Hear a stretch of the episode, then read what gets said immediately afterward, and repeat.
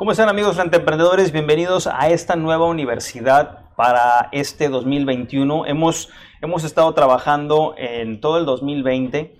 Eh, a finales, desde que inició eh, todas estas eh, restricciones, todas estas estos cambios que hemos visto, hemos logrado recopilar datos, hemos cruzado datos también con renta emprendedores por medio de nuestras comunidades, por medio de nuestros estudiantes en diferentes partes del mundo, diferentes eh, con colegas en, en Estados Unidos, con colegas en Europa también, para poder redefinir y traer un modelo de negocios que nos ha funcionado en el pasado y que insistimos es la clave ya que funcionó en una crisis inmobiliaria en el 2009 y en el 2010 y que va a funcionar en este tipo de crisis, probablemente con diferente ritmo, pero de que funciona, funciona, ha sido probado.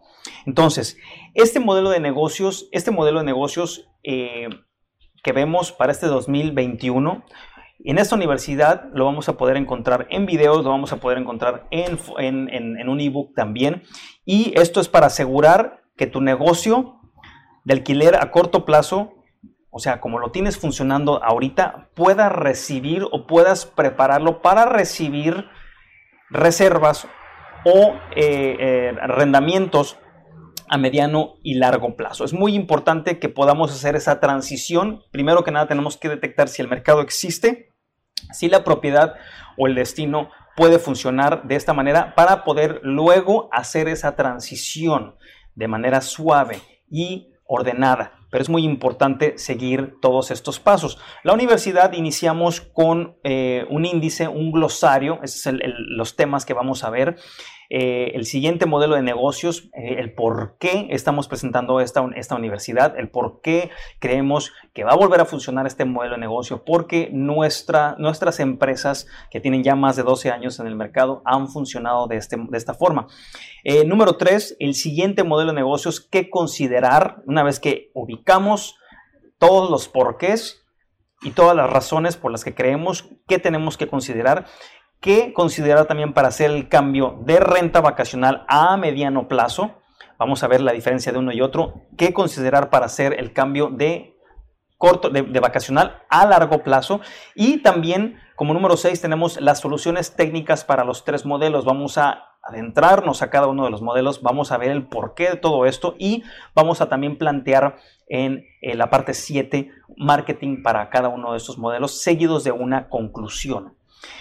Lo vamos a hacer en diferentes episodios para que eh, sea más fácil de digerir ya que es demasiada información y ustedes puedan entender cada uno de los conceptos y puedan regresar inclusive y ubicarlos de manera ordenada. Bien, entonces empezamos a clasificar cada uno de estos modelos de negocio. Tenemos antes que nada que eh, dejar en claro que estos estos tres modelos de negocios aplican solamente para propiedades amobladas. Es decir, si tú tienes una propiedad sin amoblar, este tipo de negocio no va a funcionar para ti y es mejor que sigas rentando tu propiedad de forma tradicional mediante un arrendamiento. Pero el modelo de negocios para propiedades amobladas a corto plazo es decir, quédense con esta palabra corto plazo, quédense con la palabra mediano plazo y quédense con la palabra largo plazo. Esos son los tres modelos. El de corto plazo va de 1 a 29 noches. Es decir, es lo que, lo que tú y yo venimos haciendo en Airbnb desde que inició la plataforma, en BRBO, en Booking.com. Esas son rentas vacacionales, que es una opción para el huésped en lugar de quedarse en un hotel. Entonces, Va de 1 a 29 noches, pueden ser 3 noches, pueden ser 10 días, 2 semanas, etc. Y estos son, el huésped es un vacacionista, es un hospedaje. ¿sí? Todo esto vamos a ir viendo cuáles son las regulaciones, cuáles son las leyes que tenemos que seguir o eh, cumplir para no tener problemas en el futuro. Eh, como segundo modelo de negocios tenemos el de mediano plazo. Dejamos a un lado el vacacional y nos vamos al mediano plazo. Aquí vemos todos aquellos viajeros que no son ya vacacionistas, que están buscando un periodo un poco más largo, que están buscando un periodo de trabajo, eh, puede ser físicamente dando asesorías o físicamente visitando el trabajo o remotamente en donde entran ya los nómadas digitales que pueden estar trabajando en cualquier parte del mundo y lo único que necesitan es una conexión a internet y su laptop.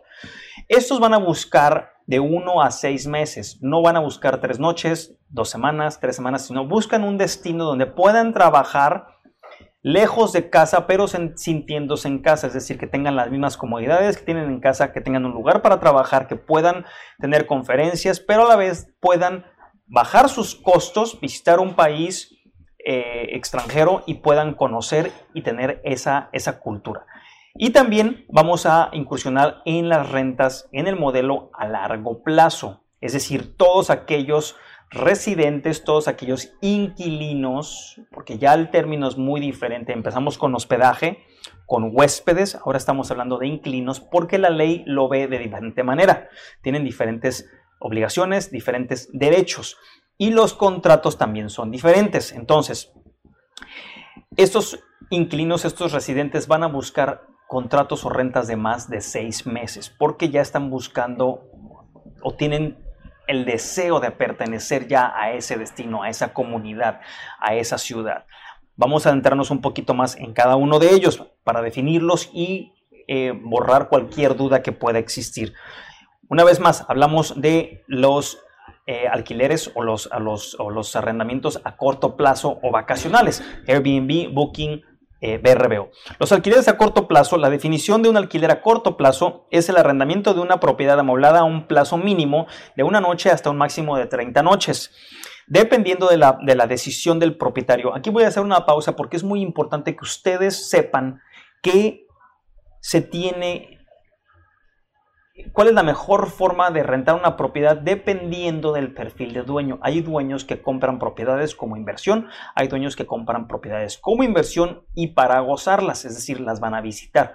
Eso es muy importante que ustedes tengan un perfil del dueño, que sepan cuál va a ser el uso para que se puedan, para que sean realistas y puedan saber cuánto se le va a sacar esa propiedad y cuánto va a poderse generar al dueño de esa propiedad porque lo quiere utilizar como inversión o la quiere utilizar como, eh, como, como, residencia inclusive o como casa vacacional. Muy importante eso. Eh, la ubicación de la propiedad, es decir, se encuentra en playa, se encuentra en montaña, se encuentra en destino urbano. ¿Cuál es el destino? ¿Cuál es el ciclo de negocios? ¿Cuál es el estudio de mercado? Es muy importante que antes de iniciar un emprendimiento se haga un diagnóstico. Ese diagnóstico se puede hacer solamente con un estudio de mercado. Si no tienes un estudio de mercado, te podemos hacer ayudar a hacer un estudio de mercado. Hemos hecho miles de estudios de mercado en todo México. Te podemos ayudar sin ningún problema o te podemos ayudar si, si lo tienes en algún otro país y existen las características necesarias para que nosotros te ayudemos. Con todo gusto te podemos ayudar también. Eso lo puedes encontrar en nuestra página de Renta Emprendedores bajo servicios, estudio de mercado. Bien, seguimos entonces. Otros factores también, eh, la temporalidad, es decir, la tasa de ocupación, la tarifa eh, promedio diaria y los ingresos, que son tres métricas que hemos hablado anteriormente durante nuestros webinars, durante nuestros videos, de la importancia de ellas y poder monitorearlas también para poder sacar eh, el mejor beneficio de tu propiedad. ¿no? Los alquileres a corto plazo han sido populares con viajeros durante muchos años. Esto es a lo que estamos acostumbrados en el pasado a viajar y quedarnos en un hotel. Esas son las rentas vacacionales, ganando tracción a principios de los años 50 como alternativa económica a los hoteles, con un increíble aumento de la popularidad debido a las plataformas como BRBO, que fue en la que nosotros nos instruimos, fue BRBO y HomeAway, eh, Airbnb y Booking.com durante las últimas dos décadas. También tenemos un curso que te enseña a distribuir tus propiedades, es decir, a anunciar tus propiedades y recibir eh, eh, reservas en estas tres plataformas. Tenemos el curso de Renta Emprendedores Premium grabado con acceso de por vida para que lo puedas estar viendo una y otra y otra vez con información y tutoriales de cómo subir tus propiedades en cada una de estas tres plataformas. Ahora bien, vamos a definir los alquileres a mediano plazo. Dejamos los de corto plazo a un lado, hablamos ahora de los de medio plazo. ¿Cuáles son los de medio plazo? Los de 1 a 6 meses. Ok, los alquileres a, medio plazo o a mediano plazo han ganado popularidad en los últimos años y se refieren a los alquileres que son mínimo por un mes hasta un máximo de seis meses. Ustedes como renta emprendedores, ¿quién creen que pueda ser ese tipo de cliente? Dejamos a un lado los vacacionistas, los de tres noches, los de diez días, los que van a fin de año, los que van de Navidad, los que van con los niños, todos esos los vamos a dejar de un lado y vamos a enfocarnos ahora en el viajero que busca de uno a seis meses. ¿Qué tipo de huésped puede ser?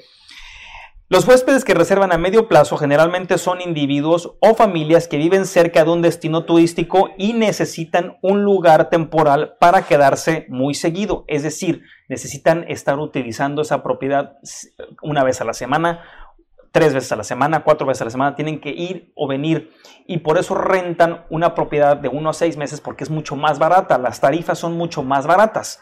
Pero obviamente tienen pros y contras ambos. ¿Cuál es lo mejor? Todo depende de la temporalidad de tu destino, de tu propiedad, las características, todo eso se le tiene que tener en cuenta antes de adoptar algún modelo de negocios. De eso nos encargamos nosotros mediante esta universidad con tu propiedad. También podrían ser expatriados. ¿Qué son los expatriados? Todos esos son los, los extranjeros que migran durante el invierno o que se van de su país a vivir y cambiar de residencia. Esos son los expatriados que existen en todo el mundo. Hay comunidades muy grandes en todo el mundo, en México, en Colombia, en Perú, en Brasil, en Portugal, en España, en todas partes del mundo. También podrían ser, eh, estos expatriados pueden o buscan comprometerse un poco más con ese, con ese sentido de pertenecer a la comunidad y busca o están en esa transición. Ya no son turistas, ya han venido una, dos, tres, cuatro, cinco veces, conocen perfectamente el área, se enamoraron del área y ahora quieren hacer la transición. Entonces, amplían su estadía de uno a seis meses. Ese es el tipo de expatriado que vamos a ver o tipo de cliente. Eh, también vemos que buscan, obviamente, diferentes tipos de experiencias en la ciudad o en el pueblo en lo que van a rentar una propiedad y a menudo eh, también inclusive se hacen, eh, se convierten en estudiantes del idioma. Eh, pueden ser también personas de negocios que vengan por temporadas, es decir, si hay una temporada alta donde el turismo incrementa tres, cuatro veces, estos expatriados pueden venir a trabajar durante esa temporada nada más y regresarse el resto de la temporada. Entonces pueden ser también personas de mediana edad que puedan seguir trabajando eh, este, no de manera remota o puede ser de manera remota, pero puede ser también de manera física en el, negocio. ¿no? Eh, viajeros y personas que tengan contratos con las compañías con las que van a trabajar. Y no debemos olvidar obviamente a los nómadas digitales de los que veníamos hablando y hemos hablado muchísimo tiempo, que no es una, un nicho de mercado nuevo, pero que está en explosión demográfica, es decir, ya ahorita en Estados Unidos están contabilizados más de 13 millones de nómadas digitales, nada más en Estados Unidos. ¿Cuántos tenemos en México? ¿Cuántos tenemos en Perú, en, Brasil, en Argentina? Son millones y millones y millones. Entonces, van en crecimiento, no debemos ignorarlos, al contrario, tenemos que enseñarnos a identificarlos y poder dar un mejor servicio para retenerlos como clientes. Eh, tradicionalmente las áreas turísticas funcionan mejor como alquileres a corto plazo para vacacionar. Esto lo hemos visto eh, las áreas turísticas y no, necesariamente tienen que ser playas, pueden ser montañas también, pueden ser eh, pueblos inclusive. Eh, a una hora, dos horas de un destino, de una, de una urbe, de una ciudad grande. Esos son los sitios turísticos. Esos funcionan normalmente o tradicionalmente perfecto para un alquiler a corto plazo, es decir, de uno a seis meses, donde hay esa constante migración con climas cálidos inclusive. Pero en los últimos años, donde los nómadas digitales están aumentando y los viajes remotos se están volviendo una normalidad, es decir, la gente, los nómadas digitales están cambiando, saliéndose de ciudades como Nueva York, como Ciudad de México, como Los Ángeles, como Londres, porque ya no pueden pagar esos gastos y se salen temporalmente para trabajar en ciudades, en pueblos donde el costo de vida sea mucho más barato y ellos puedan abaratar su, eh, su estilo de vida. Eh, también vemos diversas propiedades, tanto en zonas urbanas como en lugares turísticos, que pueden beneficiarse de estos alquileres a largo plazo, entonces, a mediano plazo. Entonces, no tiene que ser un destino de playa para que funcione, puede ser un destino de montaña, con una afluencia considerable, puede ser un destino fuera de una ciudad o una ciudad secundaria o terciaria, es decir, ciudades que no lleguen a los 4 millones, que lleguen al millón, que sean poblaciones mucho más pequeñas. Ahí es donde vamos a ver este tipo de afluencia. Y dejamos de lado el eh, el alquiler a mediano plazo, vamos a hablar ahora y definir el alquiler a largo plazo para tenerlo bien en contexto y ahora sí poder arrancar en materia de eh, datos duros y comparaciones. Para el propósito de este, de este curso, los alquileres a largo plazo se refieren a cualquier alquiler que se alquile por un mínimo de 80 noches, es decir, mínimo 6 meses. Este tipo de cliente es diferente. Bajo contrato, jurídicamente es diferente, ya es un inquilino, se tiene que utilizar un contrato de arrendamiento, ya no es un contrato de hospedaje como en los, como en los primeros dos. Todo esto depende de la legislación, de las leyes locales o estatales de tu país. Cada quien tiene sus propias leyes, es nada más cuestión de ver a partir de cuánto tiempo se tiene que tratar como un hospedaje o como un arrendamiento para poder encuadrarlo y tú estés protegido y tus dueños, a los que administran las propiedades, también estén protegidos de igual manera. Existen diversas razones para que la gente quiera rentar un alquiler a largo plazo amueblado. Obviamente hablamos primero de los vacacionistas, luego hablamos de los nómadas digitales y los expatriados. Ahora ¿quién creen ustedes que pueda ser un cliente o un inquilino potencial? Una de ellas es porque los jóvenes que no tienen dinero para invertir en muebles, se les hace más factible rentar espacios ya amueblados en un periodo de tiempo más largo. Entonces, y esto es eh, cuando asesoramos a los rentemprendedores en la compra de muebles, cuando los asesoramos en la compra de los, de los electrodomésticos, de todo el equipo, el inventario de la propiedad, se tiene que tomar en cuenta precisamente esto. ¿Cuál va a ser el retorno de inversión? ¿En cuánto tiempo vas a recuperar eso?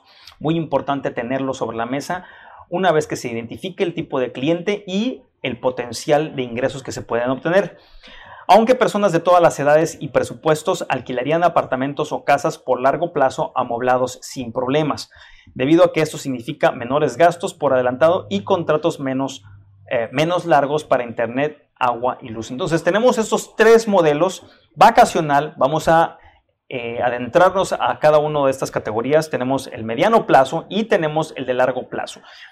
Literalmente les vamos a contar todos nuestros secretos, cómo nos ha funcionado desde hace más de una década, por qué seguimos utilizando este mismo, estos tres modelos de negocios y finalmente en este 2021 la vida nos da una segunda oportunidad para comprobarlo y no nada más para comprobarlo, sino para enseñarles a ustedes mediante este curso de el próximo modelo de negocios para renta emprendedores como tú. Nos vemos en el siguiente episodio.